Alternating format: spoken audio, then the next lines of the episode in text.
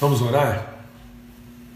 Pai, muito obrigado pelo teu amor, obrigado mesmo assim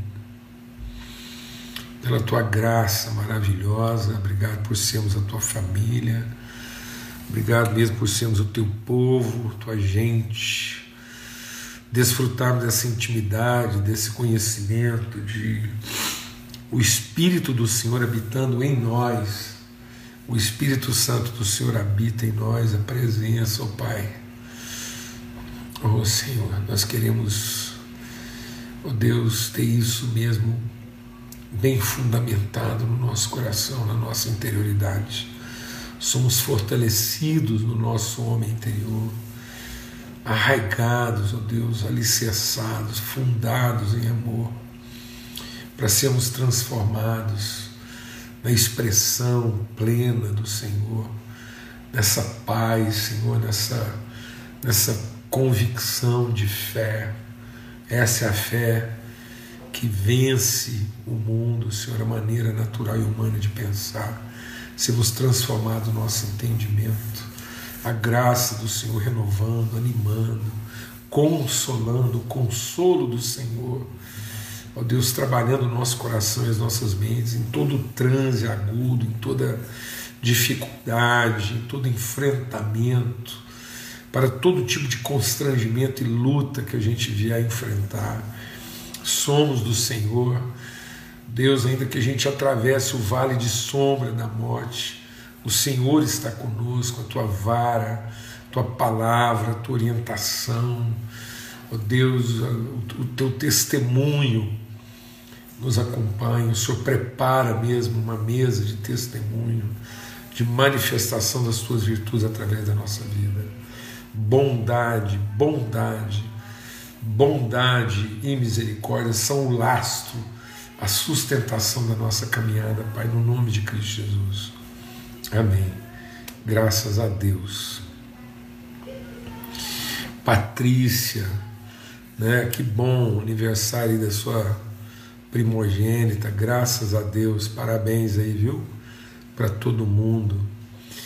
Muito bom. Então, é Aí, ó. Deus te abençoe também, Júlio. Graças a Deus. Um forte abraço aí para todo mundo, tá bom? A gente vai suspender aqui temporariamente os comentários. E aí nós estamos meditando aqui no livro de Atos, né? Atos capítulo 1. E hoje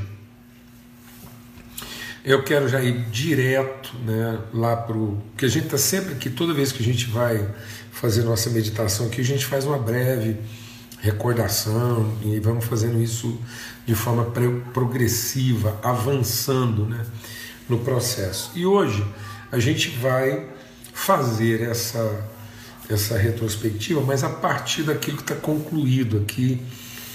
Então, o capítulo primeiro ele faz todo sentido, né? A gente vai entender essa caminhada, essa trajetória, e por isso que a gente está colocado nessa sequência no início do capítulo 2, que diz assim: Ao cumprir-se o dia de Pentecostes, estavam todos reunidos no mesmo lugar.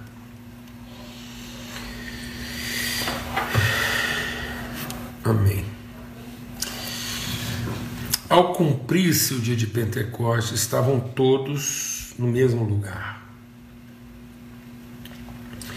E aí veio um som do céu, um vento impetuoso encheu a casa onde eles estavam sentados. Ah, Deus, amados, vamos ter essa visão, né? Lembra quando a gente meditou aqui sobre a bem-aventurança, que Jesus, vendo as multidões, ele chamou os discípulos para um lugar e os fez assentar em comunhão. E ele diz assim, né? Ele passou a ensiná-los nesse ambiente de comunhão porque eles estavam sentados no mesmo lugar, ao redor, atentos, né? onde estiverem dois ou três. Isso dentro de um processo. Né? Esse lugar é um lugar eterno, né? é o lugar Pentecoste, é o lugar plenitude, é para onde a vontade de Deus aponta. A vontade de Deus aponta para esse lugar. Então, o que, que a vontade eterna de Deus? Tem gente que fala assim: qual a vontade de Deus para mim? Então, a vontade de Deus é esse lugar. Jesus diz: Eu estou indo, vou preparar lugar. Jesus senta com os discípulos à mesa e diz assim: Tenho desejado ardentemente estar nesse lugar com vocês. Então, o, o propósito de Jesus, o desejo, o que move o coração de Jesus é esse lugar esse lugar revelação, esse lugar comunhão, esse lugar reconciliação, é o lugar bem-aventurança. É a palavra de Deus diz assim: é, é, ó quão bom e quão agradável é. O que, que é bom? É bom que a gente não viva só. O que, que é bom é que a gente vive em comunhão. É que a partir desse lugar a gente tem a revelação. Então, esse lugar é o, é, o, é o, lugar eterno, é o lugar onde é o lugar que Deus viu na eternidade e que Ele prepara para nós. E a partir desse lugar, desse entendimento, dessa plenitude do propósito de Deus, que a revelação de Deus vem e acontece. Então, Jesus vem e ele é sacrificado no período da Páscoa. O que é esse sacrifício pascal? É o, é o sangue derramado, é o preço pago da nossa escravidão. Então, o que, que celebrava a Páscoa? A Páscoa celebrava o sacrifício, a oferta de Deus para redimir o seu povo. É a intervenção de Deus. A Páscoa é a intervenção, é, é o ato sacrificial de Deus, é Deus sacrificando é Deus pagando o pecado. Não há mais sacrifício pelo pecado. Não há mais sacrifício pelo pecado. O povo não está sofrendo por causa do pecado. O povo está sofrendo por causa da ignorância. Às vezes você acha que as pessoas estão sofrendo por causa do pecado. Pecadores somos todos nós. Mas a maldição do pecado foi tirada. O preço do pecado foi pago. E os pecados foram perdoados. Então, por isso, nós temos que chegar e perdoar os pecados. Você não vai conseguir ensinar ninguém se você já não partir do pressuposto que os pecados dessa pessoa já estão perdoados. Por isso que Jesus diz: Assim como meu Pai me enviou, eu envio vocês. Aqueles a quem vocês perdoarem os pecados serão perdoados. Por isso que a nossa oração é: Pai nosso que está no céu, santificado, venha a tua vontade, seja feito o teu reino. O suprimento, o pão nosso, o Senhor nos dá hoje. Perdoa, o Senhor perdoa. Isso não é um pedido, isso é uma afirmação. O Senhor perdoa os nossos pecados, assim como nós perdoamos os nossos devedores, porque os pecados estão perdoados. Então a Páscoa era a celebração de que a maldição está sendo tirada, o sacrifício está sendo feito, o cordeiro está sendo morto, para a salvação de quem? Das famílias. É isso que vai tirar o povo do Egito. A fidelidade, a intervenção de Deus, o ato de Deus em, em, em, em punir o pecado a partir do seu próprio filho, santo, sem mancha, sem mácula. Então é o, é o, é o cordeiro sacrificado. Então isso foi celebrado. Após a celebração da Páscoa, então eles começam a sair do Egito. Né? E nessa saída do Egito, 50 ficou estabelecido uma festa.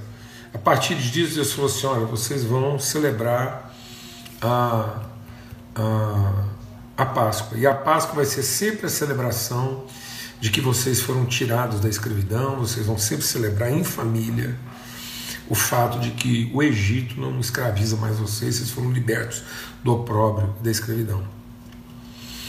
E aí eles passaram uma quarentena no deserto para entrar na terra prometida. E essa quarentena representava o quê? Uma transformação do entendimento. Quando eles entram na terra prometida, eles estabeleceram uma festa então para simbolizar isso. Eles celebravam a Páscoa e 50 dias depois da Páscoa, eles celebravam a colheita. A colheita do quê? Do fruto de uma nova terra. O que, por que, que eles celebravam a colheita? Porque agora era o fruto da liberdade, é o fruto da terra prometida, é o fruto é, que, que comemorava a fidelidade de Deus. Não era mais o milagre. Eles não celebravam é, a, a, o Pentecoste não era para celebrar o maná, não, o Pentecoste era para celebrar a fidelidade de Deus sobre o trabalho do povo. O povo creu, o povo entrou, o povo se submeteu, entrou na terra prometida, venceu os inimigos. Agora eles celebram o, o livramento do Egito, mas eles celebram também a liberdade de uma nova realidade. Então, não era simplesmente celebrar a libertação do, do domínio, mas era também celebrar a liberdade de um novo entendimento.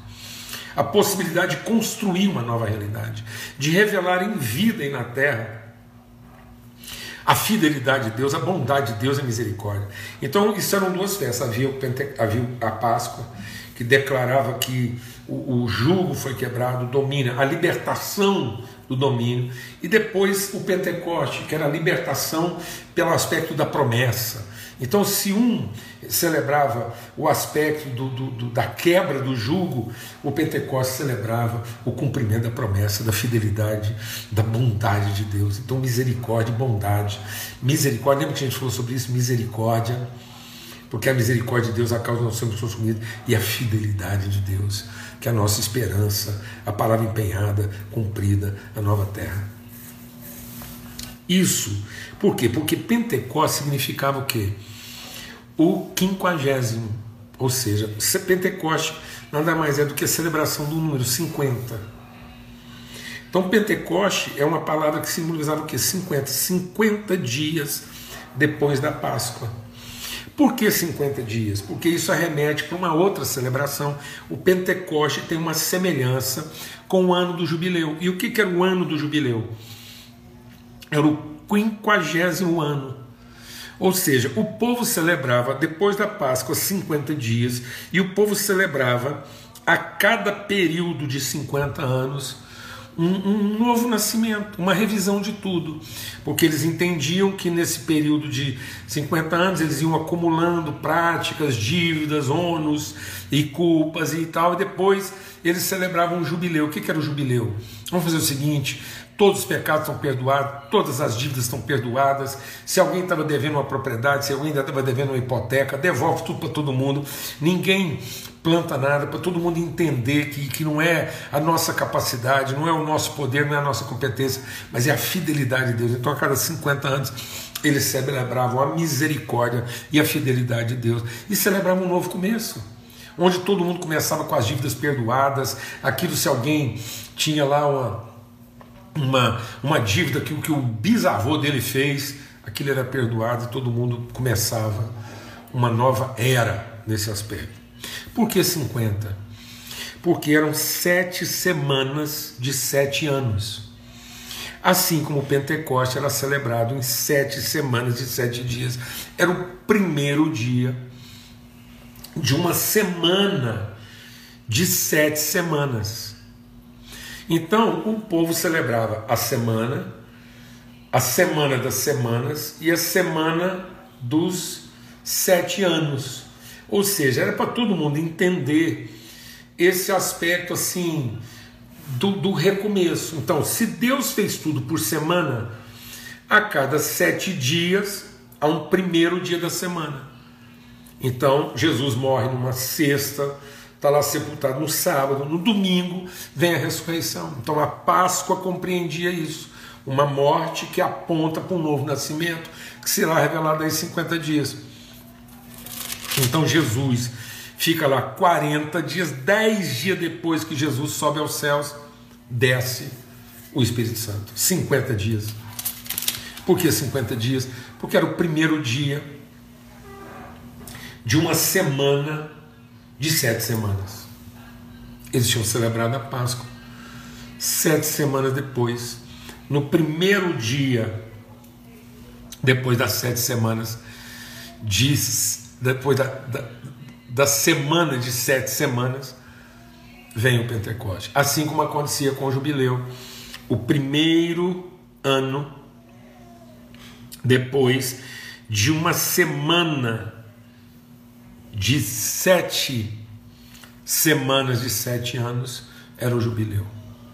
Então é uma quarentena no seu sentido absoluto, é Deus apontando para nós que as coisas só vão acontecer se houver uma absoluta assim, libertação das formas antigas. É um tempo novo, é uma nova criação, é uma nova geração.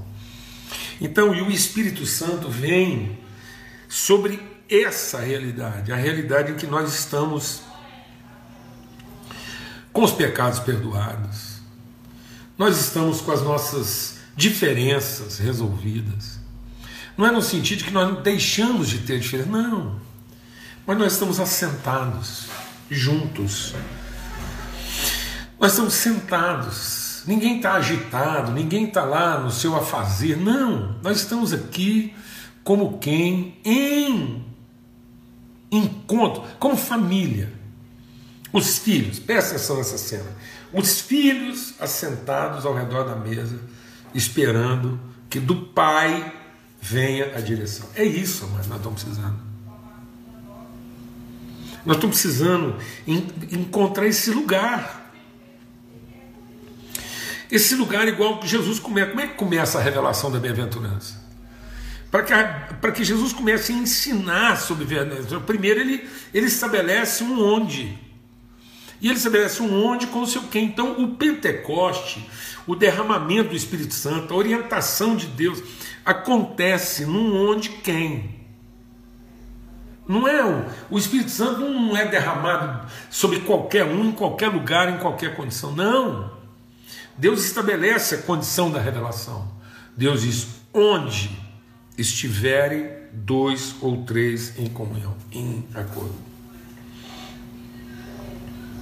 Então nós não podemos esperar que a vontade de Deus se revele na nossa vida. Se a gente não sossega. E se a gente não parte do entendimento que os pecados estão perdoados, nós não estamos aqui para discutir o pecado de cada um. Como é que esse encontro vai acontecer? Esse encontro vai acontecer a partir do momento que a gente entendeu que a maldição foi quebrada. O pecado foi perdoado. A condenação foi tirada. Então, uma vez que a condenação foi tirada, a maldição foi quebrada, o pecado foi perdoado, a gente senta. A gente consegue sentar. Estavam todos juntos. Mesmo, a gente consegue. Ou no mesmo lugar. Não é cada um no seu lugar. Não é tu no teu cantinho e eu no meu. Não. Sem chance. Lembra que a gente cantava isso? Tu no teu cantinho e eu no meu. Não. Sem chance. Não. Todos juntos no mesmo lugar. Prontos. Por que, que é possível?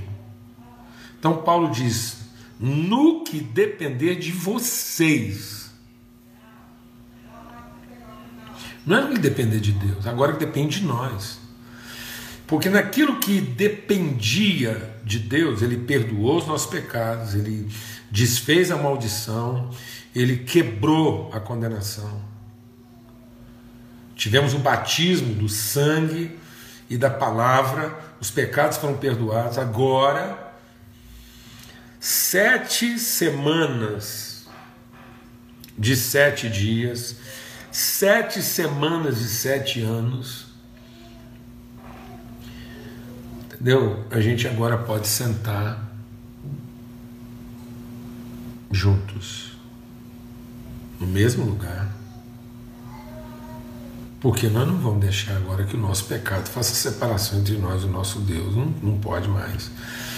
E nem o pecado faz mais separação entre nós e o nosso irmão. A gente senta junto e agora juntos, nesse encontro de família, tendo discernimento do corpo, o Espírito Santo se revelará e a vontade de Deus será manifesta. Então não tem jeito da gente encontrar a vontade de Deus se não é esse o lugar e se não é esse o nosso entendimento de pessoa, de identidade, de família. Então nós não podemos nos conformar com o muro da separação, com a fenda da divisão, da facção. É importante que hajam diferenças entre nós? Sim, é importante, elas vão permanecer. Mas nós não podemos continuar chegando nesse lugar e achando que esse lugar é para cada um comer apressadamente seu próprio pão. Não, esse é o lugar para que a gente revele o nosso entendimento que os nossos pecados foram perdoados, a libertação foi declarada e agora nós vamos entrar, nós vamos possuir, nós vamos revelar, nós vamos encher a terra com essa consciência de liberdade, de família, de unidade. Por isso, no que depender de nós, nós empenhamos todo o esforço na preservação da unidade. Jesus diz: Eu dei a palavra para vocês, pela palavra vocês serão perseguidos, mas eu dei a minha glória para que vocês sejam um, a fim de que o mundo creia. Então o mundo não vai crer a partir da qualidade da nossa pregação. O mundo vai crer na nossa pregação a partir da qualidade da nossa relação. Então a igreja hoje tem o poder da pregação, tem o poder do milagre, tem o poder da filantropia, mas não tem a autoridade da comunhão e do amor.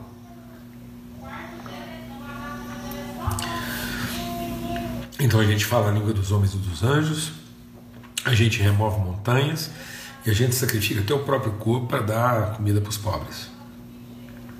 Mas as nossas relações depõem contra nós. Então a igreja hoje tem muito poder, mas não tem autoridade. Nós não vamos ter autoridade. E nós estamos achando que nós vamos vencer essa discussão toda que existe aí. Todas as discussões que existem no mundo, vamos vencer discussão aí sobre gênero, sobre tudo, tudo pensa, tudo quanto é assunto problemático aí que nós vamos vencer aí.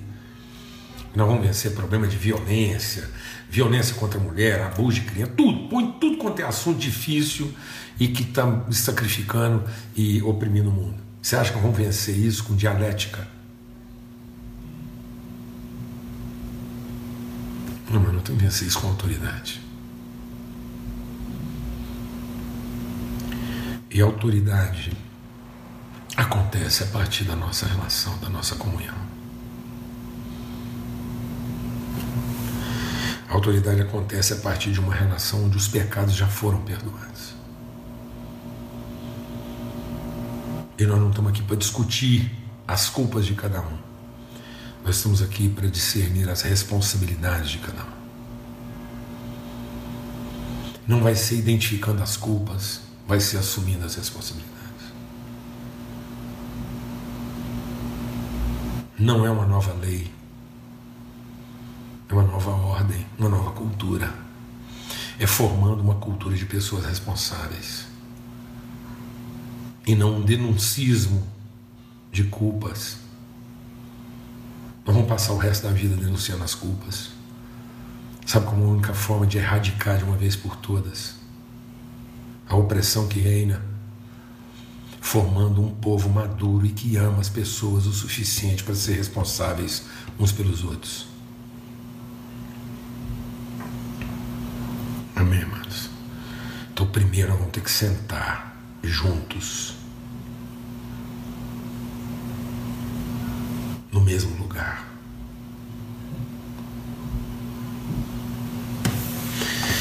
Não é um lugar físico é estarmos no mesmo lugar, juntos, de comunhão, de acordo, de entendimento, de responsabilidade, de maturidade, de prontidão em receber a revelação de Deus.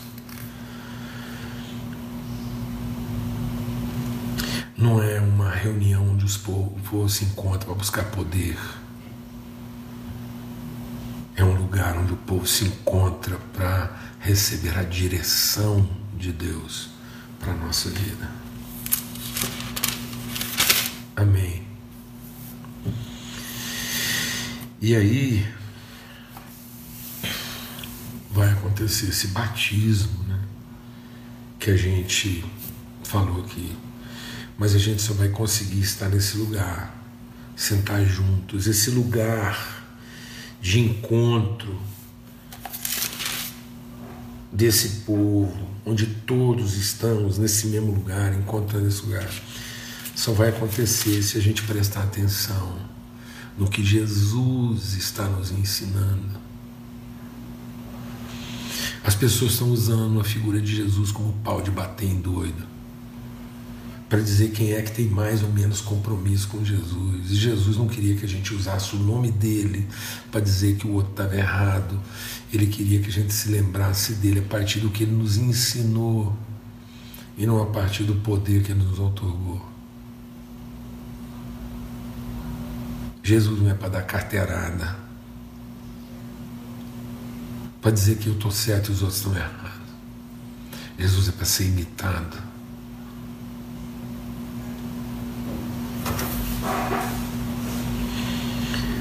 Partir do que nos ensina. Então ele ficou aqui com os discípulos, não para dar para eles lições de poder, mas para dar para ele lições de vida. Jesus ficou aqui para ensinar os discípulos a viver. O reino, serem representantes do reino, instrumentos do reino, testemunhas do reino. Para a gente não ficar preocupado com o tempo, com o dia de amanhã, para que ninguém fique ansioso quanto ao futuro da igreja.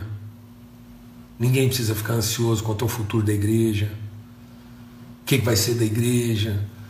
Se vai poder ter tempo, se não vai, se vai ter reunião de novo, se não vai, se vai pregar no púlpito, se vai ter que escrever bilhete, se vão ter que fazer sinal de fumaça, esquece, ninguém precisa ficar preocupado com a igreja, se vai ter microfone, se não vai, se vai ter sinal de TV, se não vai, se vai ser tela, se vai ser de bar num telhado, se vai ser num prédio, se vai ter horário para reunião, se vai dar para reunir 5 mil ou se vai dar para reunir só três, esquece, ninguém precisa ficar preocupado com o futuro da igreja, a igreja se apresentará, quem está edificando a igreja é Cristo e é a fidelidade de Deus que vai apresentar. Não é a nossa competência, não é o nosso desempenho, nem a nossa capacidade que vai apresentar a igreja pura, imaculada, sem mancha e sem defeito.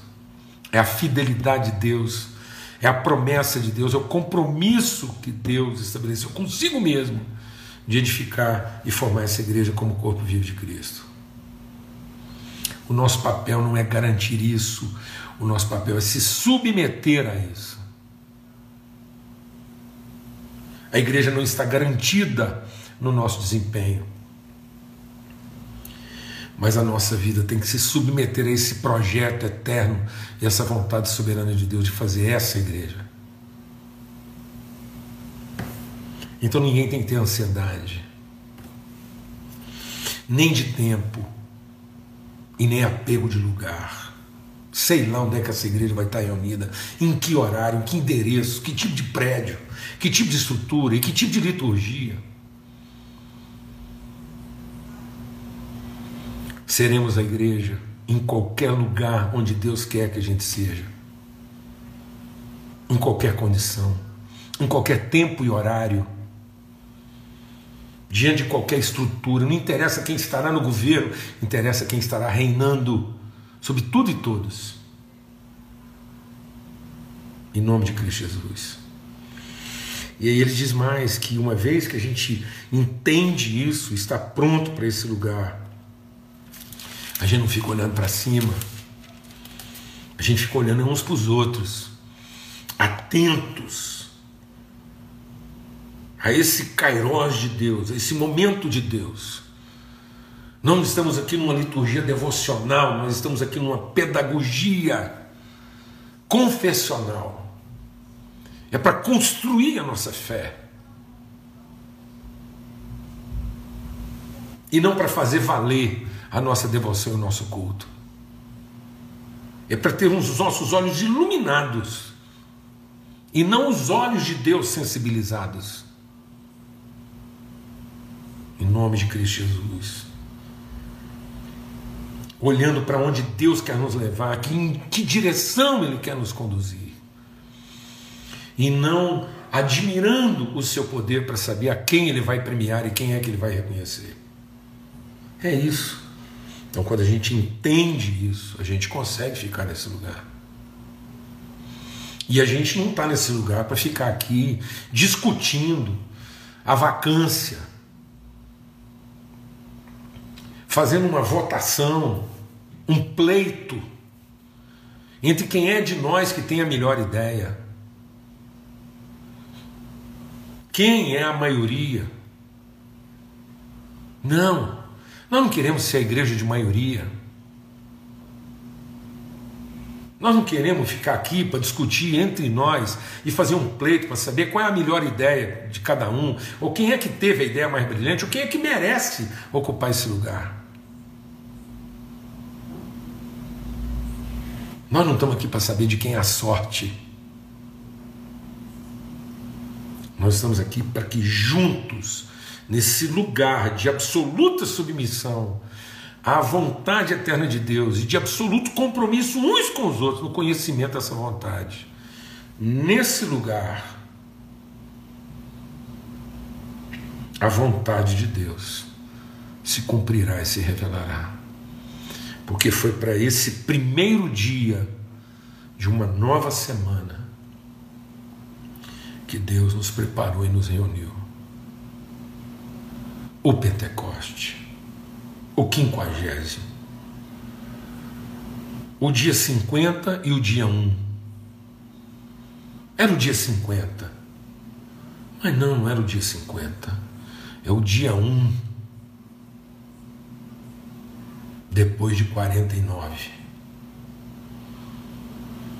Depois que se encerraram todas as coisas, todas as outras possibilidades, todas as outras tentativas humanas. É o dia um de tudo que foi sepultado, de todas as expectativas, planos, ideias que nasceram e que, e que um dia envolveram nossos esforços e competências, para ser o dia um da expressão absoluta e plena do próprio Espírito de Deus, gerando e revelando em nós e através de nós a Sua vontade. Aleluia. O Pentecoste, o jubileu. Em nome de Cristo Jesus, o Senhor. Um grande privilégio estar com vocês aqui em esperança, em profunda esperança. É nessa esperança.